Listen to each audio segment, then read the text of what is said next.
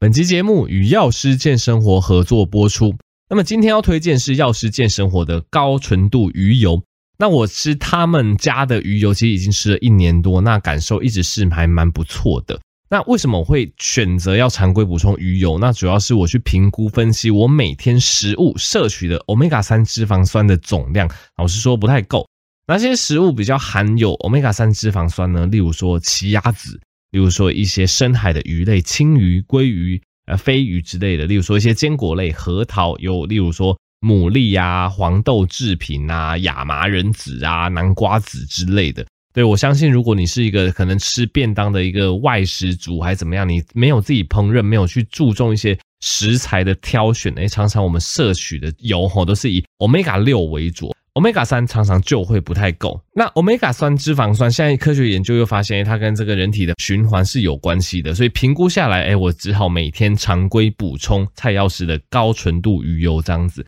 那高纯度鱼油吼，基本上一定要选西班牙 Salutex 大厂，对，因为他们就是全世界最顶尖的这个鱼油制造技术，包括超临界萃取，可以把这个。EPA 跟这个 Omega 三浓度都拉到八十 percent 以上，这样吃了才会有效。那再来，他们也有这个独家专利的净化技术，因为大家也知道鱼油好归好，但是我们去从深海鱼萃取鱼油的时候，比较担心会有所谓的重金属或是带奥辛的污染，所以诶，透过他们家独家的专利技术，其实就可以免去你吃鱼油得到这个带奥辛跟重金属污染的风险，等于是他们产品完全去除了这两个不安定的因素。所以这样子鱼油补充起来才是有效且安心的。那蔡药师的高纯度鱼油吃起来一直感觉都非常不错，在此推荐给大家。那输入折扣码 Blue Pick 还有九折优惠哦。我会把相关链接放在底下资讯栏。OK，欢迎回到苍哥的 Podcast 频道啦。那啊，总之前两个礼拜我好像错过了一个蛮重要的一个新闻哦，一个事件，就是这个以马内应该算是一个补习班嘛，总是晒出了这个小孩的呃，怎么讲，非常积极的一个课表啊。那当然这件事情在网络上引起众多的讨论。那因为我刚好在这个法国巴黎边工作边游玩的过程，相信大家可以去听我上一集 Podcast。那呃，我可能就是刚好。错过这个话题的讨论机会啦，那因为也已经过了热度了，我也不会把它拍成影片了哈，所以我想说利用 Podcast 的方式跟大家分享一下，但主要是医学观点的切入啦。当然，我相信这很多的讨论，如果你有关注相关的新闻报道，大概被讨论到烂了。那总之，呃，反正这两个小朋友，听说他们的这个，因为我没有很很仔细去研究，但是我把我大概理解的稍微讲一下。所以他们每天只睡六个小时哈，以儿童来讲，当然每天六个小时的睡眠，在现在的医学的一个呃怎么讲的一个标准建议之下是非常严重不够的哦。那他们每天只睡大概六小时，那当然这个课表被排满满满，有各种活动要学习各种才艺等等。那我们讲一下这个睡眠时数的部分啦，因为大家也知道，其实儿童的一个睡眠的要求，对儿童的成长，特别是身高这部分是非常重要的哦。那我们先稍微讲一下。一般来讲，建议儿童要睡多久？哦，那其实我觉得大家以这个入床，就是开始入睡的时间来看是比较好记的哦。因为研究是发现说，呃，因为睡觉是我们生长激素浓度分泌最高的时候，然后大家又知道生长激素对于我们人体的生长，特别是对于儿童身高来讲，又是特别重要的。那研究是发现说，大概十点，晚上十点到凌晨两点哦，这四个小时的期间内是。儿童的生长激素分泌最高峰的时候，哦，记住这个数据哦，晚上十点到凌晨两点。那晚上十点，哎，这个生长激素就已经开始冲上来了，所以你自然而然你不能十点再叫小朋友睡觉嘛，因为你十点再叫小朋友睡觉，有时候小朋友可能要听个床边故事哦，可能还还要稍微打闹一下，然后稍微可能有些小朋友会欢一下之类的，他要真正睡着也可能到十点半或十一点了。所以一般来讲，儿童内分泌科的医师哈，我之前参考过蛮多儿童内分泌科医师的一个共识，其实都会建议说，小朋友九点九点哦，非常早，九点就要上床睡觉，最晚最晚不要超过九点半哦，因为你九点半上床睡觉，你搞一搞啊，讲个故事怎样讲，哎，可能十点睡着，你刚好可以迎上十点到凌晨两点的那一波生长激素的高峰哦。所以各位家长，如果说你有小朋友，或是你未来有可能会有小朋友，记住这个数字哦，就是小朋友最晚最晚九点半以前要上床睡觉哦。那通常小朋友九点半上床睡觉，早上可能会睡到六点半、七点哦，或者是七点半，所以其实睡眠时数是相对长的哦。假设我们算七点的话，当时他们也睡了差不多十九到十个小时左右啦。哦，那其实以儿童来讲，他们就真的会需要那么多的睡眠。但是你说，如果小朋友没有睡到这个九个小时、十个小时，你看那个睡六个小时，不也是好好的？对，当然他们可能是好好的，呃，那可能会产生几个后果啦。一个就是呃身高的问题，因为我们我们大家知道说这个十点到两点就是生长激素分泌最高的一个时期。那如果你让小朋友十一点、十二点才睡，他可能就错过那一到两个小时生长激素浓度比较高的时候，因为你生长激素要在你睡觉哈，这进入这个睡眠周期的时候才会比较快速的分泌哦，所以。当你晚睡，你自然而然的这个生长激素分泌浓度就会比较不够，所以凡事都要跟自己比，你不能去拿一些特例说哦，谁家的小朋友他们每天只睡六七个小时，结果他们一样长到一百八十公分。你要这样子想，如果呃他们那个长到一百八十公分的小朋友，诶，如果他们有提早一点睡觉，他们或许可以长到一百八十三、一百八十五公分。对，大家要跟自己比，因为呃每个家庭的基因是不太一样的。那之前也跟大家提过说，其实。孩童的身高，当然他们睡眠时数啊，他们饮食、运动这些都会有影响。但是其实老实说，影响最主要的是父母的身高，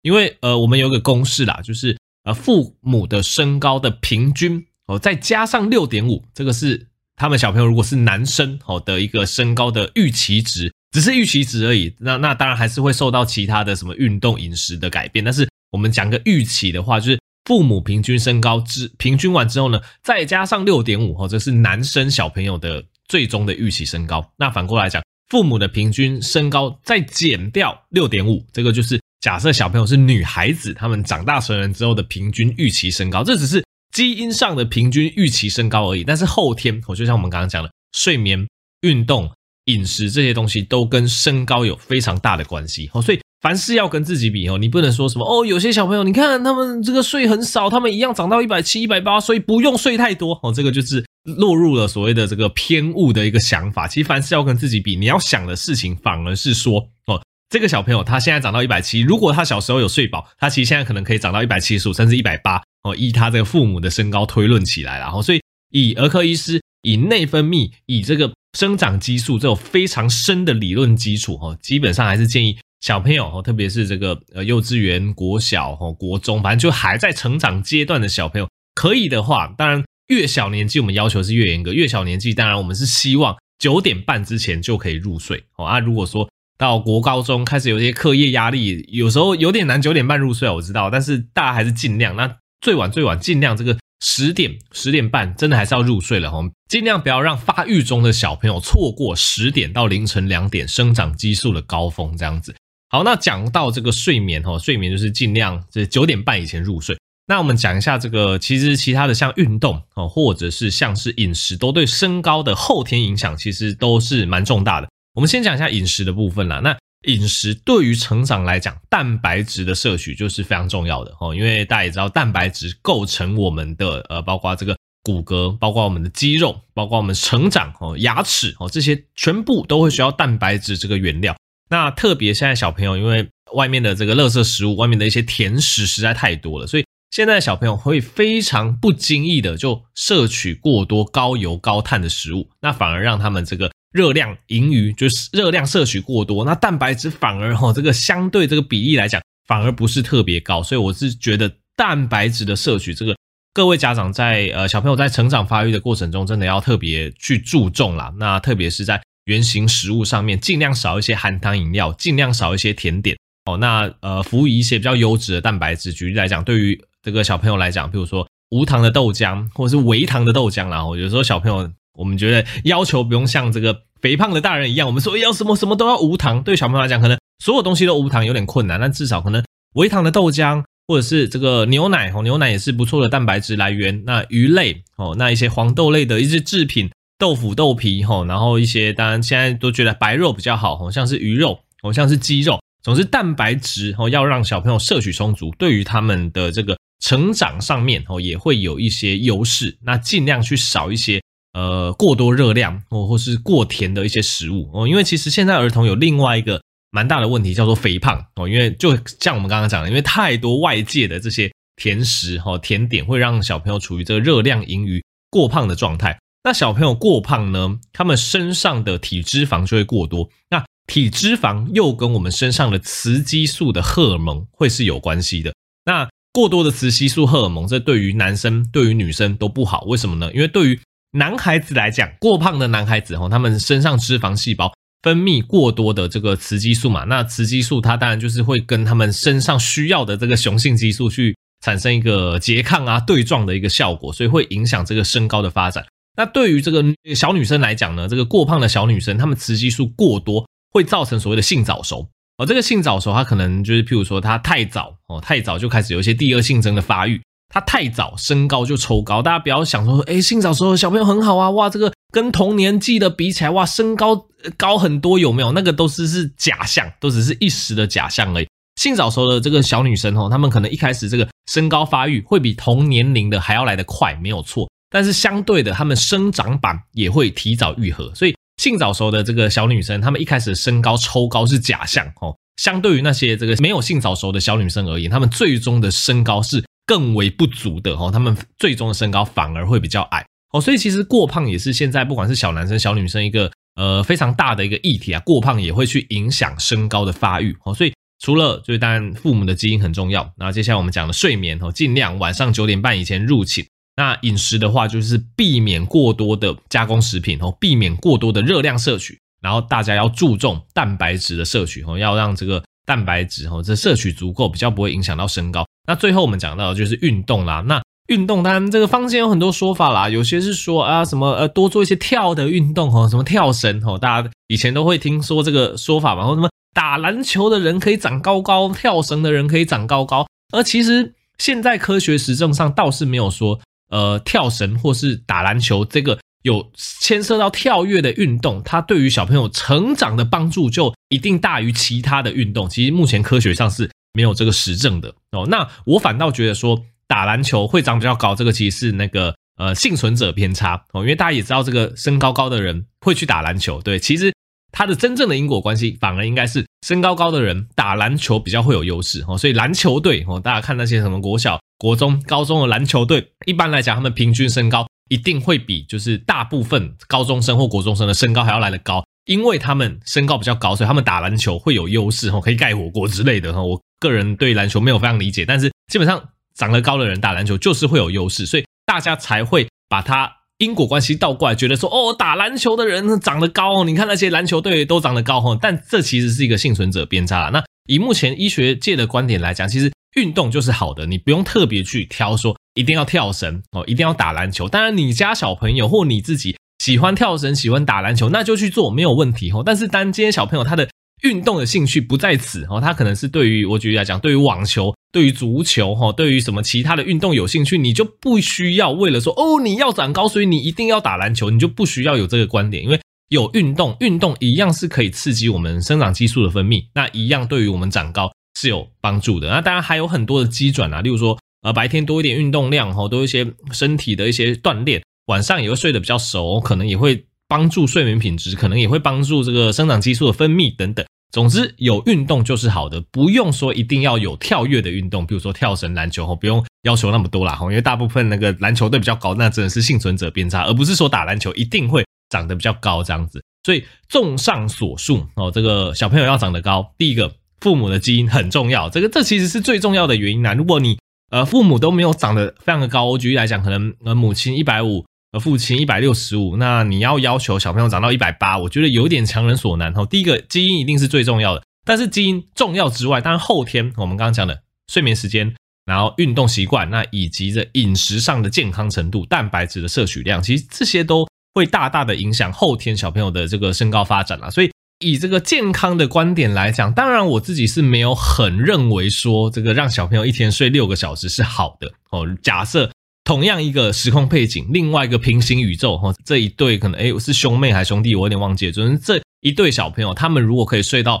八到九个小时的话，我们可以很大就是大几率的去推算说，大概那个平行宇宙他们会长得更高哈，他们身上会分泌更多生长激素啊。但是呃，怎么讲？我觉得这个教育牵涉到太多部分啦，我也不好去评论些什么。只是如果说大家以这个小朋友的健康程度来讲，我还是建议哦，这个九点半。以前要入寝会比较好这样子。那讲到这个儿童的营养哦，刚好呃而这礼拜的诊间有出现一个家长啊，问问我还蛮有趣的问题，因为我们的这个节目常常会跟大家讲说这个二一一餐盘嘛，就是如果说大人哦，你要比较健康饮食，你要减重，我们通常会建议说，应该说减重啦。通常我们讲二一一餐盘是针对这个控糖减重的部分。那控糖减重，我们就会建议说，这个菜啦，这个这个蔬菜类要两份哦，占一个餐盘的一半的一个体积，要两份哦。那你的淀粉类以及你的蛋白质类就各占一份哦。这个就是非常有名的二一一餐盘。二一一餐盘是直观上非常好实行的一个方式啦。当然，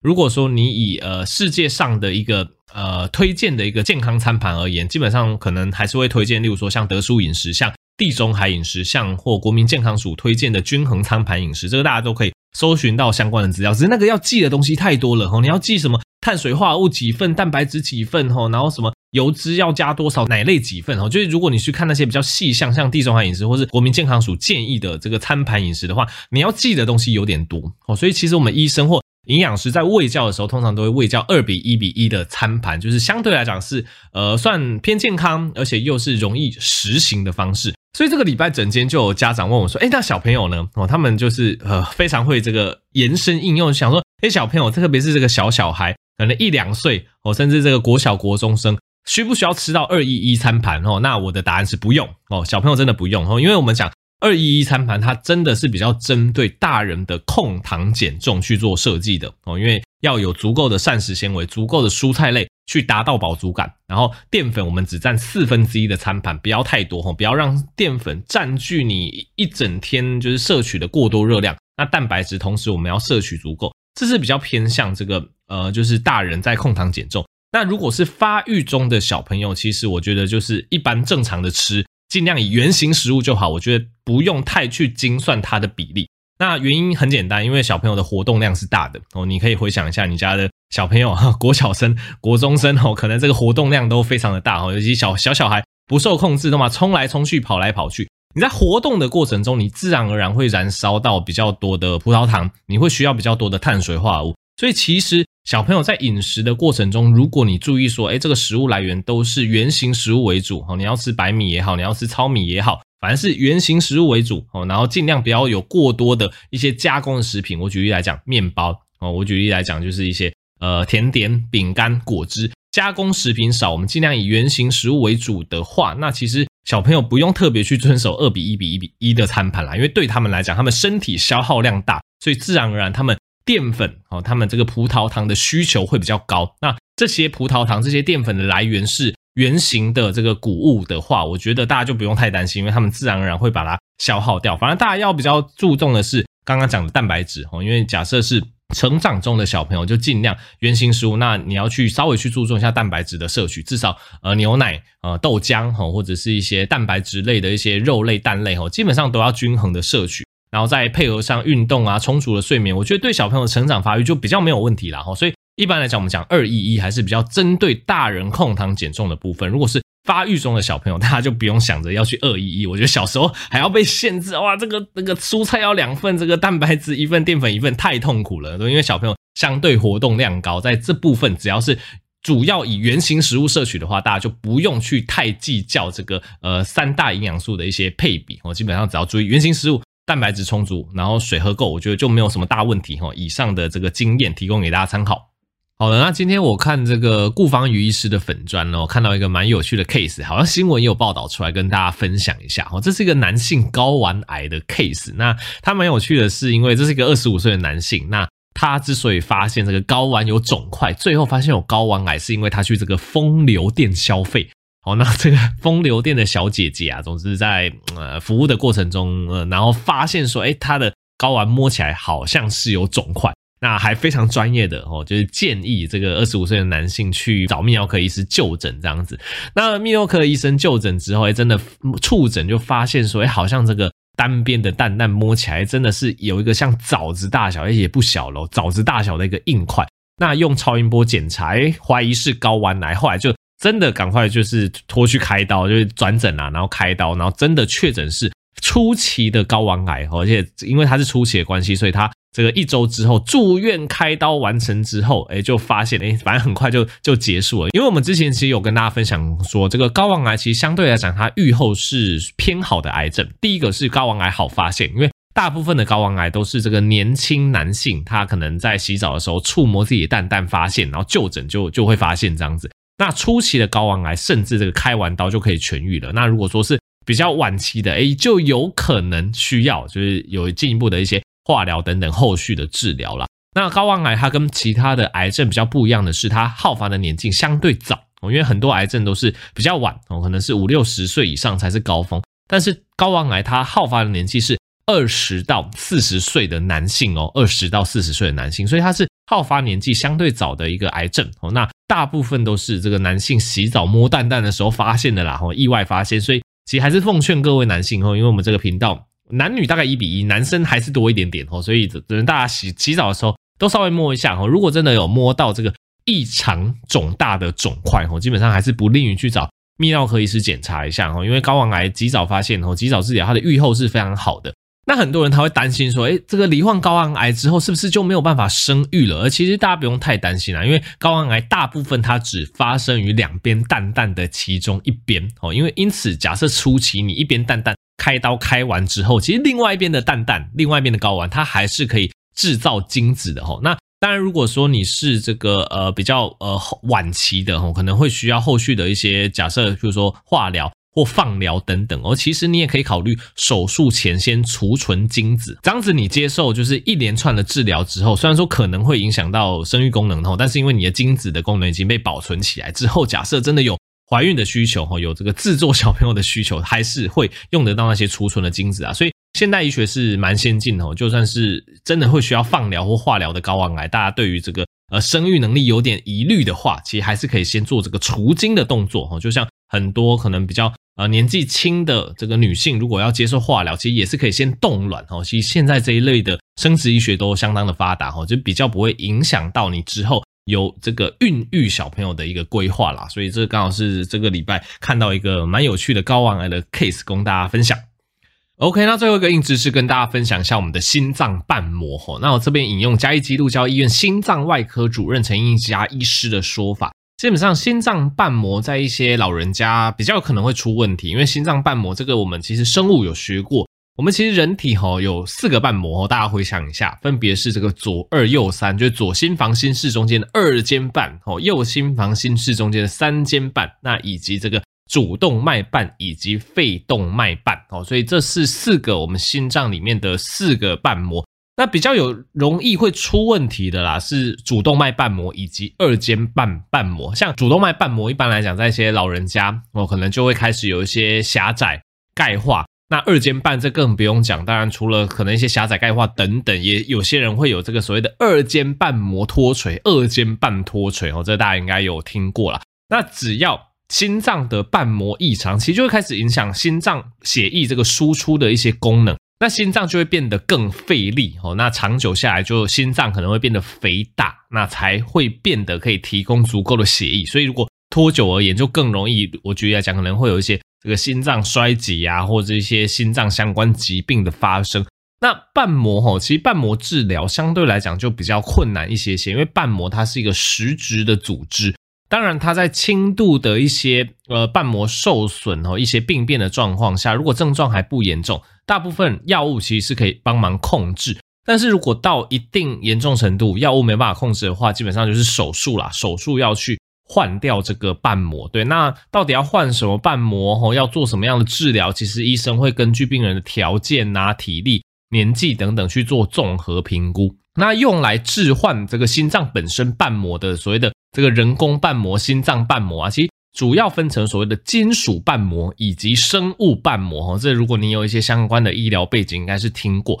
那当然各有各的特色啦。那我们先讲这个生物瓣膜的部分，因为这个算近几年比较夯。生物瓣膜啊，指的是用牛的心或猪的心的组织做出来的人工瓣膜，因为它是动物做的，所以它跟人体的组织是比较接近的。那这一类的这个生物瓣膜，它的好处就是它的这个呃抗凝血剂服用的时间比较短。一般来讲，因为呃，毕竟是个异物装到你的体内，你一开始你会担心这个心脏附近哦有一些那个凝血的状况，所以大部分如果你用生物瓣膜，可以服用大概只要三到六个月的抗凝血剂，但是呢，生物瓣膜它可以支撑的时间点哦，以比较传统的来讲，只能到十五到二十年哦，所以如果病人他假设他很年轻，我举例来讲，他四五十岁他就换瓣膜，而到二十年之后，而且现在人均寿命都很长，他可能六七十岁。又要再换一次瓣膜啊，要要二次手术就比较麻烦，所以另外一种选择是所谓的金属瓣膜。金属瓣膜啊，跟生物瓣膜有点反过来，它们优缺点也是有点反过来。金属瓣膜很顾名思义，就是金属做成的瓣膜。那它的好处是，因为它是金属哦，它的耐用度比较高，通常它的耐用年限可以到四十到五十年，可以用那么久哦。所以可能一个人假设我举例来讲，四五十岁他换。金属瓣膜有可能就可以撑到可能九十岁左右，他不一定都能活那么久，对不对？但是呢，它的缺点就是金属瓣膜，因为它是金属哦，它更容易产生所谓的凝血的一些状况，因为你血液去冲击那些金属嘛，所以它必须终身服用抗凝血剂。所以以前的选择就是生物瓣膜跟金属瓣膜，就是会有它的优缺点要去选。但是呢，现在随着科技进步，其实生物的瓣膜也不断的进步啦。其实现在生物瓣膜使用的年限也算是。越来越长，那甚至有比较新型的这个牛心瓣膜，它设计它已经知道你十五到二十年之后，哎，有可能会必须再次去手术去去换掉这个瓣膜，所以它在设计的时候，它已经考虑这个二次手术的可能性了，就是你可以用这个呃心导管的方式，就等到你第二次要换这个瓣膜的时候，可以直接用这个心导管的方式，利用这个球囊。去把原本那个瓣膜的框架撑开，然后再放入适当大小的这个经导管型瓣膜，就等于是说，这个厂商在设计这生物瓣膜的时候，已经预想到二十年后你可能要换，所以它设计这样子的一个呃，有点像是可替换式的一个方式哦，让你可以在二十年、三十年之后，直接经由这个心导管的一个方式去置换了。这也是最近看到的一个新知识，跟大家分享一下。但这一类自费医材可能相对来讲。会需要有一些自费费用啦，但是我觉得医材就是这样子，就是一分钱一分货。那呃，当然现在健保有给付，可能一些医材是不用钱。那有一些医材它可能比较先进，那自费价格会有一定的自费价格。那我觉得这部分你就是可以跟你的医师去做讨论，去做评估。也不是说每个人都一定要用到自费的哦，有些人他可能适用的自费比较好，但是有些人他可能健保的就够用了。所以如果说大家真的有要做相关有可能用到自费医材的手术，我觉得都是可以跟。医师做这个充分的讨论再决定哦。好，那这期就到这边啊。喜欢这一类的医学科普，欢迎分享这个 Podcast 频道给更多人知道。也可以支持苍狼哥医学通识哦，苍狼哥医学天地这个 YouTube 频道。那支持药师健生活本身食品输入折扣网播 Pig 九折优惠，我们就下期再见哦，大家拜拜。